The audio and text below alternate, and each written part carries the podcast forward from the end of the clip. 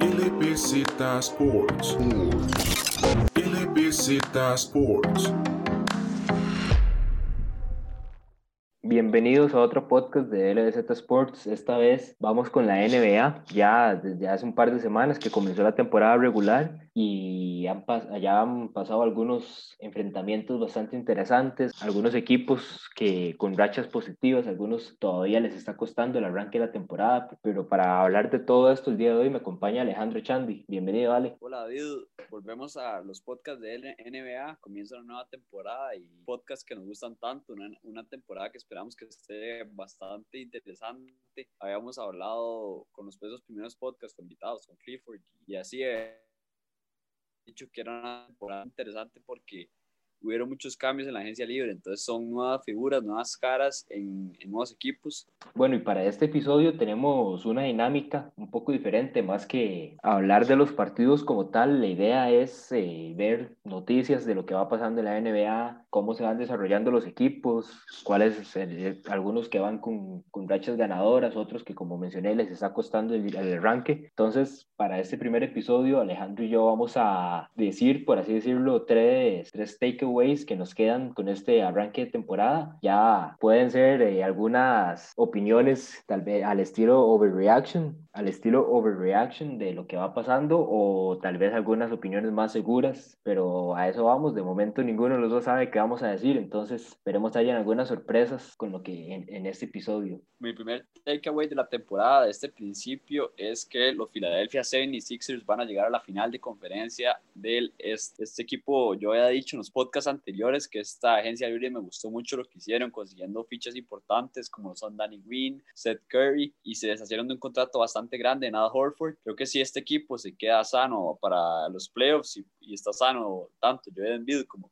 como Ben Simmons, es el momento para que los Sixers den ese paso y ya sean un, un, equipo contendiente hasta el título. Entonces creo que van a llegar lejos en esa conferencia del Este, me está gustando mucho lo que estoy viendo. Siento que, como dije, esas dos, esas dos fichas de tiradores y quitar a Al Horford, que no servía en este sistema, me encantó, me gusta mucho más el equipo de los Sixers este año y lo vemos que está como líder en la conferencia del Este. Esta era una de las que tal vez no lo tenía preparada para este episodio como tal, pero es algo que sí he estado viendo y he, y he notado en este equipo de Filadelfia, que en estos momentos pues tiene la primera posición en lo que es la, tabla de, en la conferencia del Este con siete victorias y una derrota. Y esa derrota, aunque fue contra un equipo de Cleveland, que en realidad ha estado bastante, jugando bastante bien lo que fue este arranque, han, han hecho bien las cosas. Uno, dos de los puntos que me han gustado bastante han sido Seth Curry, que ha venido a aportar bastante a este equipo, con, principalmente con lo que mencionábamos en el tiro exterior, y Tobias Harris, que de cierta forma se empieza a ver un poco más como ese Tobias en, en los Clippers, cuando estaba al mando de Doc Rivers. Entonces ya ahí por lo menos un Tobias que ya empieza a tomar un poco más de responsabilidad al ataque, que ayuda un poco más. Y hasta en estos días vimos a Ben Simmons tomar un triple en la, en la esquina de la cancha. Sí, un equipo de los Sixers que ya desde que empezó esta dupla, Ben Simmons y Embiid se esperaba que fueran contendientes en la conferencia del Este, pero que cada vez que llegan a los playoffs se, se desboronan, muchas veces quedan hasta de tercer lugar en la temporada regular y, y, quedan fuera rápido en los playoffs. Entonces es un equipo que está buscando dar ese salto y yo creo que depende mucho de, de qué tan sanos lleguen estas estrellas a los últimos partidos y también depende mucho de lo que dice David, de Tobias Harris, un jugador que le dieron un contrato muy grande que venía de, de, hacer unas grandes temporadas con los Clippers, con los Pistons, y es un jugador que le dieron un contrato bastante grande y que no ha dado los resultados en playoffs como se esperaba. En temporada regular todos sabemos que es un gran jugador, pone sus números bastante regulares, hasta arriba de 20 puntos de forma constante, pero que en los playoffs el año pasado por ejemplo, que lo editaban mucho porque no estaba Ben Simmons, se escondió completamente, no tiró nada bien, no jugó nada bien, en mi opinión. Pero en caso de, de que el equipo de los Sixers pueda tener a Tobias Harris a un buen nivel, a sus dos figuras sanas y complementarlo con Danny Green, eh, Seth Curry, eh, Milton. Tiene, es que tiene muchos jugadores que pueden hacer diferencia y me está gustando mucho este equipo, los Sixers, que yo creo que ya es momento de que este salto, porque si no, parece que el plan de Embiid y Ben Simmons está llegando a su fin. Y algo importante, porque también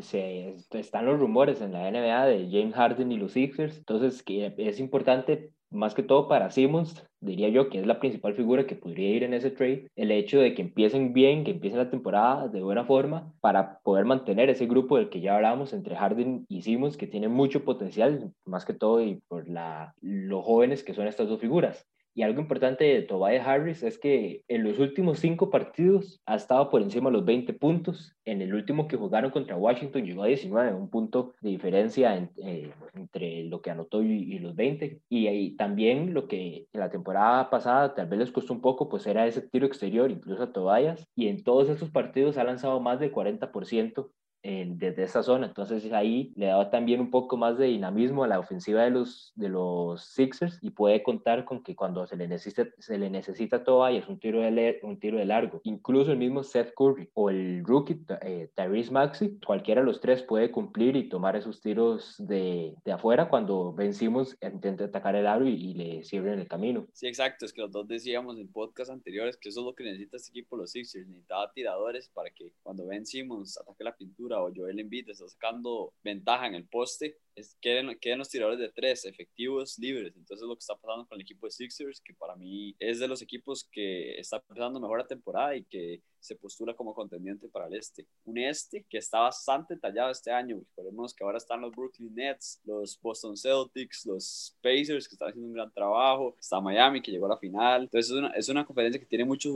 muchos equipos que pueden competir y va a estar bastante interesante. Vayamos con el segundo takeaway y esta vez me toca a mí. Vamos a ir uno a uno. Y bueno, empezamos con un equipo de Filadelfia que va muy bien en lo que es esta, ese arranque de temporada. Y vayamos con uno igual del este, pero que no está haciendo las cosas de la mejor manera y que le ha costado el, el arranque. Eh, esos serían los Toronto Raptors esa temporada. De momento, una victoria, seis derrotas. Llegaron hasta cinco derrotas consecutivas en el arranque. Les costó lograr esa primera victoria. Unos Raptors que de momento están en la penúltima posición. Solo los Pistons han están peor, por así decirlo, y es por una derrota de diferencia, entonces tampoco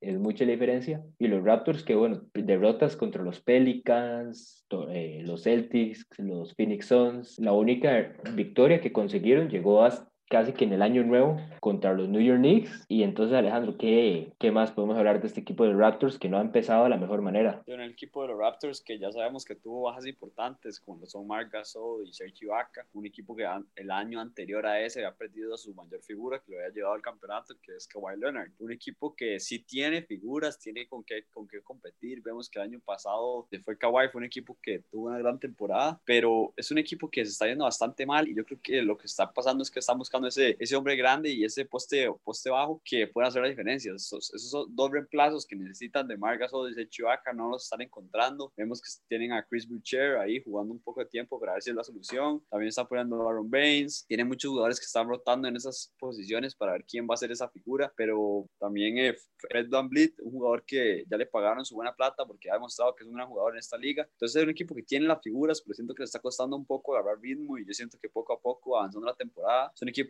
que va a ir mejorando porque además de eso creo que esta temporada va a encontrar a su próxima figura. Siento que Pascal sí es una figura, ya vimos que ya fue nominado al All-Star y todo, pero no siento que es el jugador para tomar los tiros importantes y eso es lo que va a pasar este año en el equipo de Toronto. Algún jugador como Oji, Aninobi, Norman Powell va, va, a hacer esa, va a hacer este, ese step up y va a complementar al equipo titular. Y algo eh, estadísticamente hablando, algo que ha afectado bastante a este equipo de los Raptors, tanto ofensiva como defensivamente, pues es, este, es el, el tiro dentro, el, dentro de la zona de tres. Estos Raptors rankean en la última posición de la liga en cuanto a puntos anotados desde, desde esta zona y, y, por el otro lado, más bien son es el equipo que más puntos permite en lo que es eh, de dos puntos. Entonces vemos que los equipos cuando juegan contra ellos atacan el aro a a más no poder todo el partido y, y, por el otro lado los Raptors pues les cuesta un poco y tomando en cuenta que más bien uno, uno creería que con Pascal, con Kyle Lowry, que son dos jugadores que les gusta atacar el aro, aunque Kyle Lowry pues tiene, no,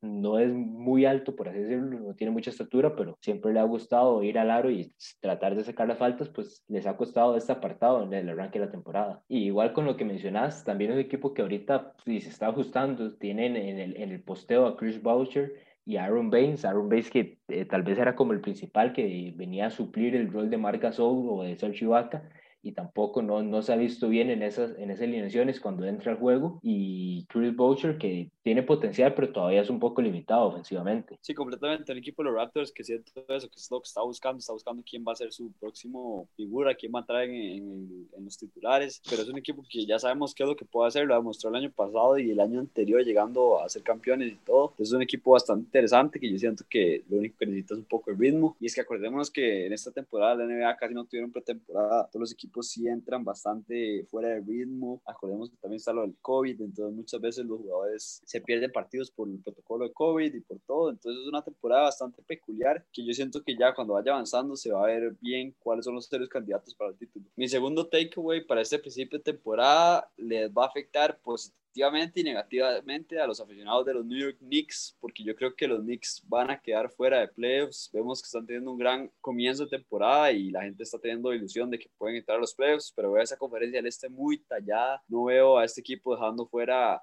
a los contendientes que hay, digamos el equipo de los Pacers que está muy fuerte, también Milwaukee, hay muchos equipos como para que el, equipo de New York entre, sí siento que va a quedar ahí muy cerca en la pelea, pero mi buena noticia para el equipo de los New York Knicks es que este año van a tener un All-Star. Creo que Julius Randle se va a ganar su primer All-Star, un jugador que está promediando 23 puntos, 12 rebotes y 7 asistencias, tirando 48% de campo, 77% de free throw. Es un jugador que está haciendo bastante bien las cosas, que está haciendo la figura de este equipo de los New York Knicks y que me está gustando muchísimo y que si sigue así, definitivamente se tiene que ganar ese All-Star porque ya Julius es de los jugadores un poco más establecidos en esta liga. Creo que voy por el otro lado. Yo más bien siento que este equipo de New York en estos momentos tiene buenos chances de más bien de meterse en esta, en esta pelea. Vendría siendo más bien como un momento en el que se empiecen a, a tomar más, más en serio este equipo de los Knicks, que por mucho tiempo ha sido un chiste completo en la NBA. Incluso de prácticamente todos los aficionados que ya estaban cantando glorias el momento en el que el año, el año pasado, cuando ya todos estaban esperando que Zion Williamson llegara a New York, estaban esperando que LeBron firmara con, con los Knicks, estaban esperando, eh, esperaban hasta que Anthony Davis llegara y al final se quedaron prácticamente con nadie, pagándoles más bien a Julius Randle, que no es un mal jugador, pero que no era el calibre de los jugadores que la afición estaba esperando para esos momentos. Y lo que, lo que resalta un poco más de este equipo de New York ahorita, más que todo en lo que ha mejorado tanto RJ Barrett, que ha sido muy importante en las victorias de este equipo de New York, Julius Randle, como mencionabas, con todo el potencial para tal vez llegar a representar esta conferencia del Este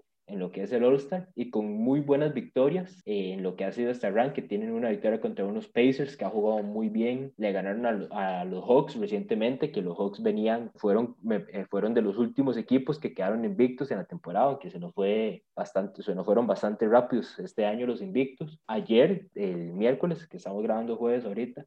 lograron una victoria contra Utah, Mitchell Robinson completamente apagando a Rudy Gobert, parecido a como hizo Jared Allen también hace un par de noches atrás y, yo, y también pues tomar en cuenta a Tom Thibodeau como coach y yo siento que la principal razón por la que este equipo eh, está jugando de la forma que está jugando. Sí, los Knicks lo están haciendo bastante bien, vemos que Alfred Payton también es un jugador bastante importante para ellos y es un equipo que lo que tiene son figuras jóvenes, vemos que el rookie Obi Toppin sí se lesionó, entonces es una baja sensible para el equipo, pero los Knicks lo están haciendo bastante bien y yo siento que están haciendo lo que deberían hacer, están buscando en estos jugadores jóvenes, que tienen muchísimos jugadores jóvenes, muchísimos picks del draft altos que han agarrado y están buscando a ver qué es lo que sirve, están decidiendo ya qué es lo que sirve para ver qué van a hacer, pero es un equipo que lo está haciendo bastante bien y yo creo que Julius Brando es su figura. Definitivamente, si el equipo de los Knicks entra a playoffs, Brando se gana el All-Star directamente, rápidamente y al entrenador seguro se llama, se, se y al entrenador seguro se gana hasta el entrenador del año. Este equipo no es como que tiene tantas figuras, tienen, como dije, jugadores jóvenes que están buscando establecerse, pero entonces ese es mi takeaway. Julius Randle va a ser All-Star este año. En esta parte más bien nos terminaste dando dos takeaways en uno, ¿verdad? Que Randle con, con All-Star, que ahí estoy completamente de acuerdo, revisando un poco las estadísticas que ha puesto este año, incluso con un triple doble recientemente, Julius Randle en esos momentos promediando 23 puntos, 12 rebotes y 7.4 asistencias, que yo creo que es la parte que más sorprende viendo las estadísticas de Randall, porque nunca ha sido un jugador eh, que se ha centrado a la parte de asistir. De hecho, este es el,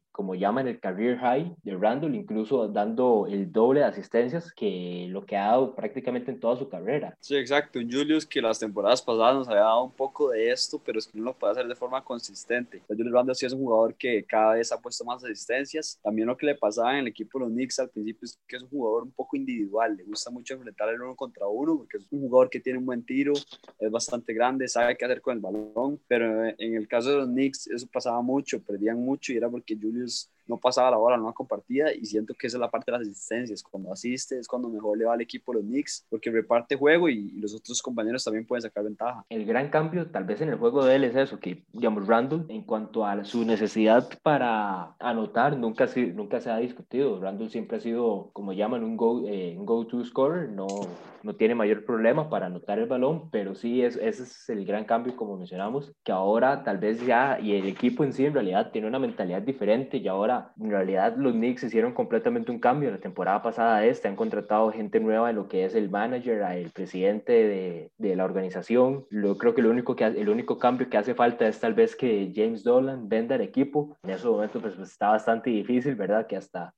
hasta un aficionado tuvo que fue bañado del, del Garden por, el, por hacerle la sugerencia a Dolan de que vendiera el equipo, pero el equipo ha cambiado mucho, se ve una actitud muy diferente a lo que era la temporada pasada y yo creo que ahí es donde viene tal vez este cambio en el récord y que de momento pues tienen una tiene un, récord positivo, aunque estamos un poco temprano en la temporada, pero yo siento que es algo que pueden mantener hasta el final y tal vez meterse en ese octavo lugar o por lo menos el play-in tournament a final de temporada. Vamos ahora con el segundo takeaway mío, sería el cuarto ya en total, y ese sería que tengo un presentimiento, como llaman, que este equipo de los Wizards va a ser un trade bastante grande, por lo menos de aquí a que llegue probablemente más cuando estemos, estemos más cercano a lo que es el trade deadline, pero este equipo de los Wizards ahorita eh, es uno de los que no se ha visto del todo bien, más que todo, digamos, más, más allá de Westbrook y Bradley Bill, que son las dos estrellas del equipo, más de estos dos jugadores, pues está difícil encontrar, encontrar tal vez algún, tercero que sea el que le aporte al equipo algo. Vemos que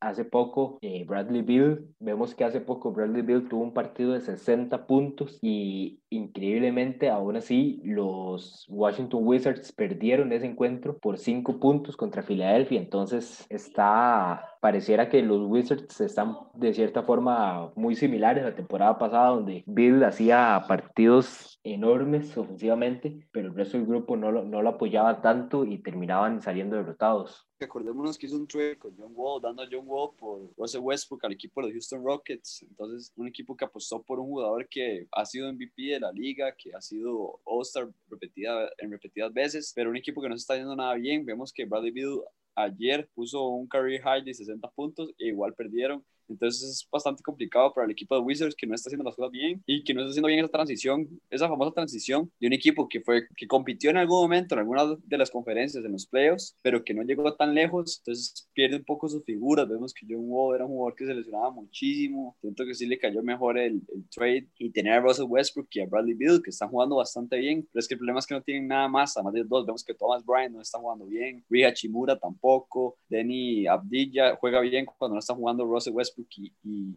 Bradley Bill, porque además son dos jugadores que necesitan mucho la bola. Entonces yo siento que los jugadores que los rodean necesitan ser jugadores bastante efectivos, que apenas tengan la bola puedan anotar o hacer una jugada importante. Entonces creo que el equipo de Wizards no sé si va a ser un trade, yo creo que no va a ser un trade, pero sí siento que sí debería de, Entonces, sí, siento que debería ser un trade porque lo que está tratando de hacer en este momento se ve que no está funcionando. Eh, de, de, momento, eh, está bastante claro tal vez que el equipo no es como que vaya de una vez a tradear como a Westbrook o a Bradley Beal, esos dos son, los únicos jugadores que se mantendrían quietos en el equipo, los únicos intocables, pero sí siento que tal vez un Thomas Bryant, el mismo Hachimura, siento que son dos jugadores que de momento, aunque están aportando un poco, son los dos jugadores como con más valor que tiene en este momento el equipo y que podría tratar de, de cambiarlos por buscar jugadores de experiencia, este tipo de jugadores como Andrew Guadala que viene a traer al equipo equipo de experiencia, vienen a traer tiro exterior, defensa, que son dos de las zonas donde más ah, se han visto afectados este equipo de los Wizards. Y como tener eso, esos jugadores de confianza en, en, el equipo que, que, es lo que le hace falta, porque y en tema de anotación vemos que, bueno, Bradley Bill ahorita promediando 34 puntos en estos primeros juegos de la, de la NBA, Westbrook haciendo los suyos, obviamente con los triples dobles en todos los partidos, 20 puntos, 11.8 asistencias y 10.7 rebotes, es lo que lleva promedio, en promedios, pero ya después de eso vemos que hay una gran caída en cuanto a el resto del equipo, Hachimura es el cuarto en anotación con 12 puntos. David Bertas no ha jugado muy bien en el arranque con 11 puntos y después de eso todavía hay otra caída más donde el rookie Dani Avdia es el sexto en anotación con seis puntos por partido. Entonces vemos que eso es lo que le hace falta tal vez como tener un poco más de, de, anotación desde la banca que venga a ayudarle al equipo. Sí, un equipo que claramente no es contendiente por la conferencia del este porque es una conferencia como hay muchos que quieren competir. Entonces yo creo que los Wizards para mí no son competentes en el sector, pero está interesante qué pueden hacer. Es un proyecto donde consiguen a Russell Westbrook que claramente es una figura más grande que John Wall. Quién sabe si es un jugador más efectivo. John Wall no se está, yendo, no se está viendo nada mal en los Houston Rockets. Entonces es un cambio interesante, pero es un equipo que claramente necesita respuestas ya o, o, es que es raro porque lo que están tratando de hacer es una transición a jugadores jóvenes pero pero con ese trade, digamos, de John Wall por Russell Westbrook, dice lo contrario. Conseguirse una estrella que lo que está buscando es ganar ya participaciones en playoffs y un jugador como Bradley Beal, que para mí es de los jugadores más underrated de toda la liga. Es un jugadorazo que es increíble que el año pasado no fue All-Star y que este año tiene que ser All-Star y lo va a hacer, estoy seguro. Un jugador que me encanta, me encanta, pero es un equipo que no tiene para competir en este momento. Es un equipo que en algún momento tuvo, cuando John Wall jugaba bastante bien, estaba en su prime, cuando Bradley Beal lo complementaba, cuando tenían a Gortal, cuando tenían hasta el propio Pierce tenían jugadores más interesantes que los que tienen ahorita. Ah, bueno, tenían a, los gemelos, eh, los Morris, y entonces es un equipo que, a, a Marquise, creo que era lo que tenían, es un equipo que cada vez se ha ido para abajo y en este momento está tratando de hacer un rebuild, pero no entiendo muy bien cómo lo está tratando de hacer. El, el, el, detalle está ahí y también, de ahí, entre una de las tantas cosas que pues, le ayuda, ayudaría bastante a este equipo, pues mejorar defensivamente, ¿verdad? Westbrook no es eh, de los mejores defensores que hay en la liga, cuando quiere tal vez esforzarse, pues puede aprovechar ciertas oportunidades, pero vemos que este equipo ahorita rankea de 27 en cuanto a defensive rating y es el equipo que más puntos permite eh, en anotación con 123 puntos por partido por, es, este equipo en realidad, al parecer, cuando se quiere ganar un partido, pues tiene que ser casi que anotando 130, 140 puntos, porque vemos que permite la, una de las mayores cantidades en la liga. Voy yo con mi último takeaway del podcast, y es que los dos hermanos Ball, Lamelo Ball y Lonzo Ball, van a ser All-Stars en su carrera de NBA. Yo sé que es un, es un pick no sé si tan riesgoso, porque son muy jóvenes los dos, entonces tienen mucho futuro por adelante, pero son dos jugadores que todavía no están ni cerca de ser All-Stars. Dos jugadores que son bastante diferentes, pero parecidos en la forma que juegan. Vemos que Lamelo Ball es más alto, es más tirador y Lonzo Ball es un poco más de un distribuidor, pero estoy seguro que los dos en algún momento de su carrera van a, ser All-Stars. Le veo mucho futuro a los dos. Lonzo Ball desde que llegó a la liga, acordemos que fue el segundo pick de Los Ángeles Lakers y es un jugador que ha ido en crecimiento, ha mejorado muchísimo su tiro. Cuando llegó tiraba muy mal y cada vez tira mejor. Vemos el free throw ha mejorado mucho. Esta temporada está poniendo 13 puntos, 4 rebotes y 4 y medio rebotes y 4 y medio asistencias, pero lo que me gusta es que ha mejorado el field goal en un 40%, lo tiene,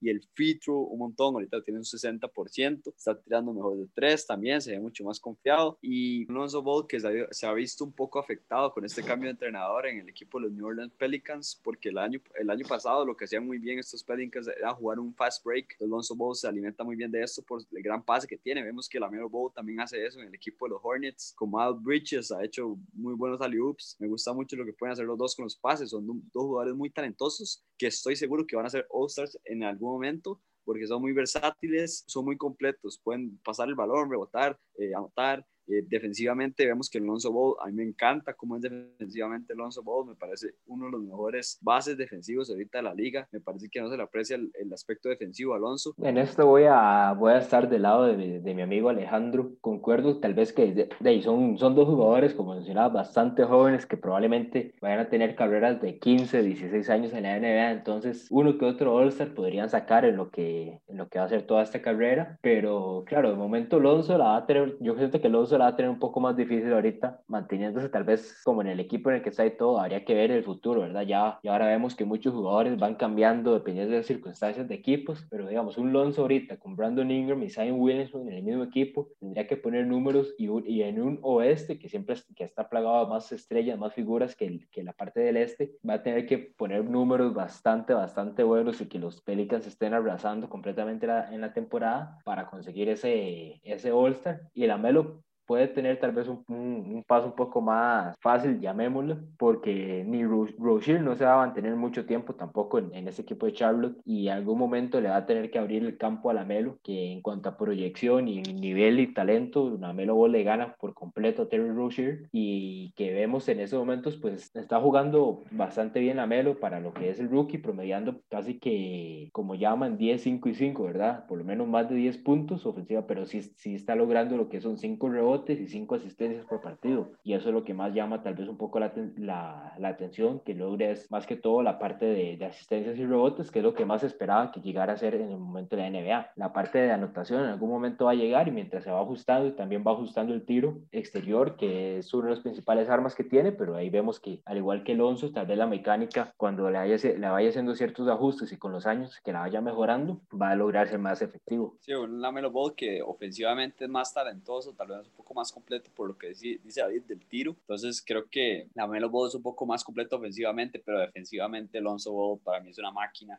Me gusta mucho, puede tapar el balón, hacer robos, posicionamiento también es bastante bueno. Entonces sí creo que los dos van a llegar a ser All-Stars. Creo que la Melo tiene un ceiling más alto claramente por esa parte ofensiva. Vemos que es un jugador que desde que ha llegado en su año novato se ven destellos de, de lo bueno que puede hacer pases de cancha a cancha prácticamente con más Bridges, que me gusta mucho lo que están haciendo juntos, y un Devante Graham que tiene el campo titular ahorita de, de, base y se ve bastante mal, pone 8 puntos por partido, tirando un field goal abajo del 30%, triple abajo del 30%, y un Lamelo Ball que está jugando bastante bien desde la banca y parece que en algún momento va a tener que hacer ese cambio del equipo de los Hornets porque Lamelo no se quiere quedar en la banca. Para el último takeaway de lo que va en esta temporada, voy a tirar lo que es una predicción de una vez para el Most Improved Player, casi siempre este, este premio sí se puede llegar a, a notar bastante en las personas primeras semanas, pero voy a irme con un, yo creo que con Colin Sexton para este, este premio de esta temporada. Un Colin Sexton que ahorita está en Cleveland, un Cleveland que va de momento en el séptimo lugar de la tabla, 4-4, aunque van con una racha de dos perdidos, pero tienen de momento un récord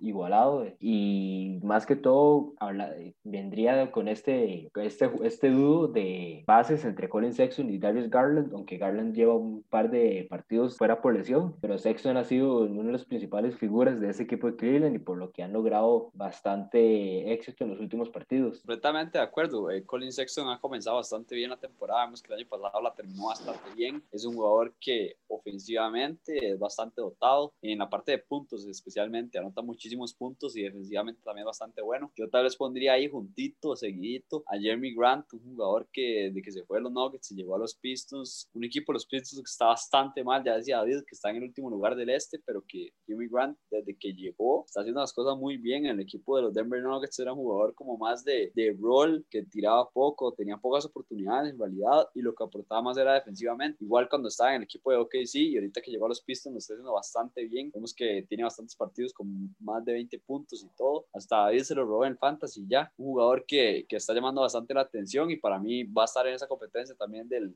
Most Improvement Player, pero claramente para mí Colin Sexton tiene las que ganar, nada más que pueda mantener ese ritmo y no tener ninguna lesión. Sí, viendo un poco de estadísticas, pues en realidad Jeremy Grant también tiene un buen caso, ahorita prácticamente duplicando lo que era la anotación con respecto a la temporada pasada, ahorita lo vemos 24 puntos por partido y que era principalmente lo que él buscaba llegando equipo de los Pistons, tener un poco un rol más ofensivo y por eso fue que rechazó la oferta que le hicieron los Nuggets al principio de la temporada. Y bien, y de cierta forma al final de la temporada hay que ver cómo terminan ambos, pero de, en estos ocho partidos que han jugado de momento, tal vez el Jeremy Grant puede tener un poco más de ventaja sobre Sexton, porque Sexton la temporada pasada lo que promediaran 20 por partido, ahorita están 25, no es mucha la diferencia, pero siento que tal vez, pero siento que lo que la, podría dar la ventaja a Sexton sobre Grant es el hecho de que Cleveland de momento está jugando mucho mejor que, que lo Detroit. Detroit sí se está recargando mucho Grant, más que todo también por ciertas lesiones que ha tenido ahorita empezando la temporada, pero siento que tal vez el éxito que puede llegar a tener ese equipo de Cleveland, incluso metiéndose en la postemporada, podría darle tal vez un poco más una ventaja sobre Grant al final de la temporada con respecto al premio. Jeremy Grant, que también hay que esperar a ver si puede mantener este nivel, como dice David, está duplicando las cifras del año pasado y además de eso no está jugando Blake Griffin muchas veces por, por lesión. Entonces es un jugador que claramente está encontrando esos huecos, pero que va a ser un poco complicado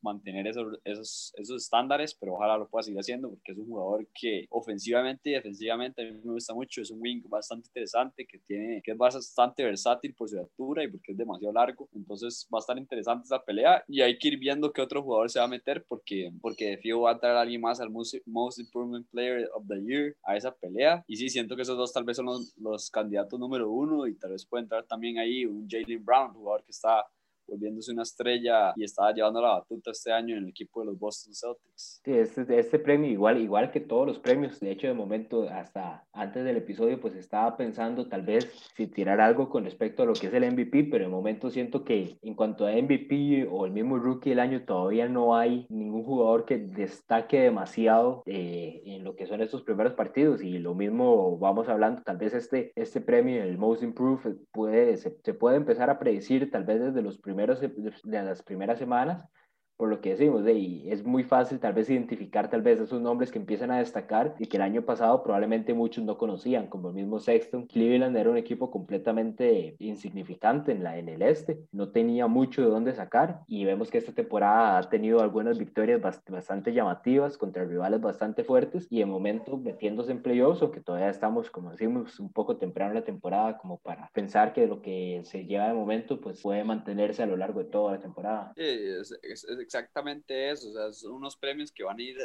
llevándose a cabo durante la temporada. Estos del Most Improvement Player es interesante porque casi siempre hay unos que empiezan bastante duro. Vemos que, digamos, uno de los candidatos favoritos para llevárselo este año tal vez era un llamado Murray o un TJ Warren, dos jugadores que no están ni cerca de estar en esa competencia en estos momentos. Llamado Murray no está teniendo el mejor inicio de temporada y un TJ Warren que se lesionó empezando. Entonces vemos que empiezan a aparecer jugadores interesantes y va a ser una pelea bastante buena que, que se va a poner más caliente cuando vaya eh, transcurriendo la temporada. Bueno, y al igual como hace unas semanas hicimos jugador de la semana en la NFL, Ahorita vamos a estar haciendo también semanalmente lo que es el jugador de la semana en la NBA. Alejandro, aquí te cedo a vos la palabra para este primer premio, que vos vas a dar un candidato, yo voy otro, y ahí lo dejamos a, a debate a ver quién, quién queda como representante en la semana. Por mi parte, yo me voy a ir con Damantes Sabonis, jugador de los Indiana Pacers que la temporada pasada consiguió su primer All-Star. Yo lo tenía al Fantasy, me enamoré este jugador, me encanta lo, como lo, lo que hace. En esta temporada